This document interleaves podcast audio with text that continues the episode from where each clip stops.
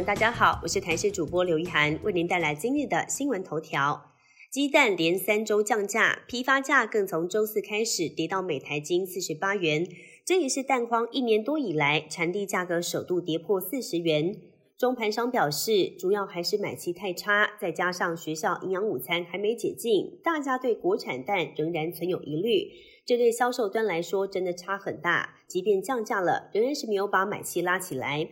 产业界也开始质疑，国内鸡蛋恢复产能，并且量多价跌，不必再进口鸡蛋。没有想到农业部只有三天就改口，将暂缓进口鸡蛋。艺人历经数十年前曾经接受过 RK 近视手术，今天却自曝视力退化到只剩下零点一，必须要排队换角膜。眼科名医解释，RK 手术是在三十年前一度流行的，只有百分之一的病人在四十岁之后会有严重的老花跟散光，早中晚度数都不一样，甚至角膜结疤会导致角膜变得不透明，影响视力。如果只有早中晚度数不太稳定的话，可以透过戴特制的硬式隐形眼镜来加以改善。最新的国人十大癌症排行榜出炉，癌王换人当。国健署公布一百一十年癌症登记报告，在台湾每四分钟十九秒就会有一个人罹患癌症，癌症时钟速度维持跟前一年相同。但至于十大癌症排行榜，则是出现了大变动。原本连续十五年高居国人十大癌症榜首的大肠癌，被肺癌给挤下，这也是肺癌首度登上十大癌症发生人数的第一位。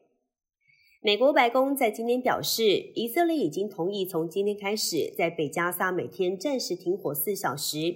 白宫国安会议发言人科比表示，以色列暂时停火可以让巴勒斯坦难民得以沿着两条人道走廊逃亡，也是具有意义的首波措施。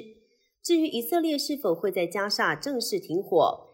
美国总统拜登表示，可能性是零。拜登原本还要求以色列停火三天，以便释放人质，但是遭到以色列拒绝。对此，拜登也感到失望。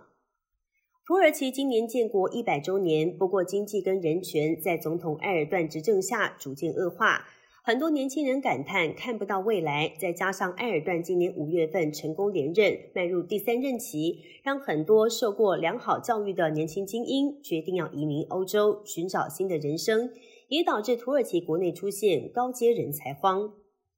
全球最新的岛屿在日本位在太平洋硫磺岛附近的海中诞生。日本海上自卫队公布画面，这座由海底火山爆发形成的新小岛，直径大约是一百公尺，海拔高度为二十公尺，但是面积缩小。专家表示，岛上结构容易碎裂，也容易受到海水的侵蚀。